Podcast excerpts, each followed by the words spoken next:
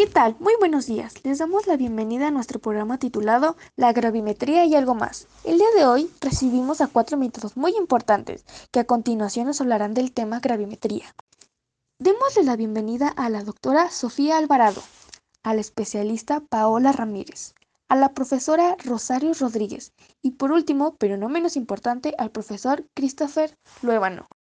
Muy buenos días, es un placer presentarme con ustedes el día de hoy. Hola, ¿qué tal? Gracias por la invitación a este podcast. Buen día, espero y se encuentren todos bien. Hoy estaré con ustedes para resolver dudas. Hola, buenos días. Es un placer asistir. Es un gusto tenerlos por aquí. A continuación, leeremos los comentarios que nos han dejado. Juan desde Oaxaca nos comenta, buen programa, sigan así. Muchas gracias. Enrique desde Monterrey nos dice que si en nuestro próximo podcast podemos tener más invitados. Claro que sí. Carla desde Guanajuato comenta, muy buen programa, muchas gracias. Y sin más por el momento, comencemos. La gravimetría y algo más. En esta primera parte iniciaremos con la introducción a métodos instrumentales de análisis en una muestra problema. La química analítica juega un papel muy importante en la vida diaria. La sitúan en el centro de nuestra vida y las partes que la confrontan son cuatro. La primera es producción. Todos los productos industriales deben llegar al consumidor cumpliendo ciertas especificaciones, las cuales solo se satisfacerá si el producto posee la composición correcta, ya que todas las propiedades del material dependen de su naturaleza química. Muchas gracias por tu información. Ahora, ¿nos podrían hablar acerca de los métodos instrumentales de análisis en una muestra y sus derivados? Se dividen en tres partes, métodos gravimétricos, métodos volumétricos y métodos físico-químicos. Los métodos gravimetría son un método analítico cuantitativo, es decir, que determina la cantidad de sustancia, midiendo el peso de la misma con una balanza analítica y sin llevar a cabo el análisis por volatilización. Los métodos volumétricos consisten principalmente en la medición de la capacidad de combinación de una sustancia, por medio de la medición cuantitativa del volumen necesario para reaccionar estequiométricamente con otra sustancia. Los métodos físico-químicos consisten en la medición de diversas propiedades físicas de los sistemas, en la mayoría de los casos las temperaturas de transición de fase y sus propiedades son propiedades térmicas, conductividad térmica, capacidad térmica, expansión térmica, Propiedades eléctricas. Conductividad, permitividad, dieléctrica. Propiedades ópticas. Índice de refracción. Rotación del plano de polarización de la luz. Sí, es correcto. ¿Y con estos métodos qué tipo de muestras se pueden realizar? En la parte del método gravimétrico son dos. En el primero en los métodos de precipitación. En este la especie a determinar se precipita mediante un reactivo que da lugar a un producto poco soluble de composición química conocida o transformable en otro de composición química conocida.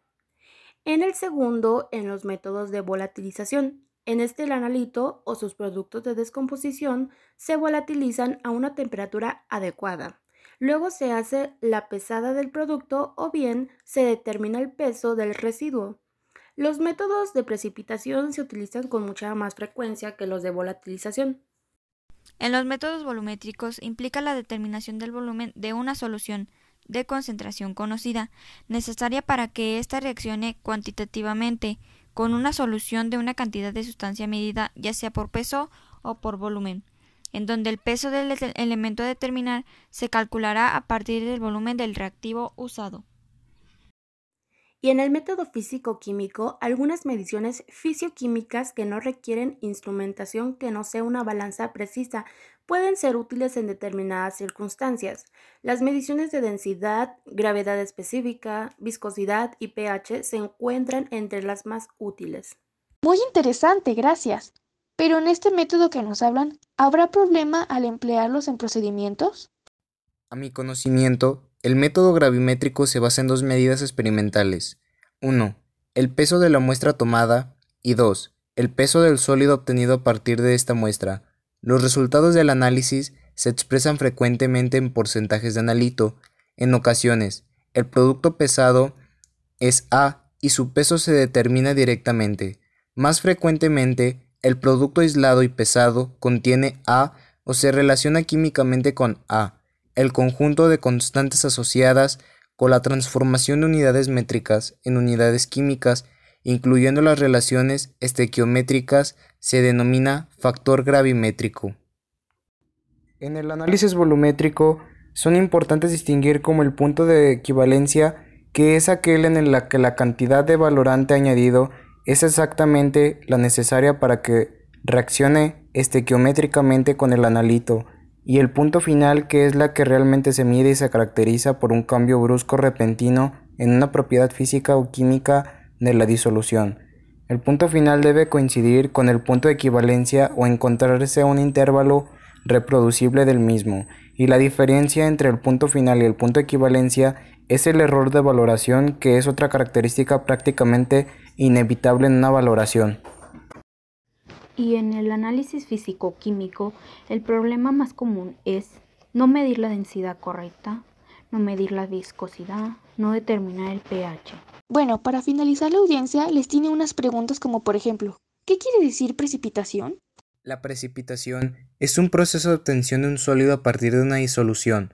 Puede realizarse por una reacción química, por evaporación del disolvente, por enfriamiento repentino de una disolución caliente o por cambio de polaridad del disolvente. El sólido así obtenido se denomina precipitado. Con otra de las preguntas que nos hacen es, ¿qué es la gravimetría? Son métodos basados en la medición de la masa. Estos últimos se denominan métodos gravimétricos o simplemente gravimetrías. Ambas, volumetrías y gravimetría, son métodos clásicos de análisis, lo cual significa que están basados en la aplicación de una reacción química. Y por último, ¿qué es un analito? Un analito es el componente, elemento, compuesto ion de interés analítico de una muestra. Son especies químicas cuya presencia o concentración se desea conocer. Gracias por toda la información brindada. Les agradezco que hayan asistido el día de hoy. Y sin más por el momento me despido. Les mando un saludo afectuoso. Gracias.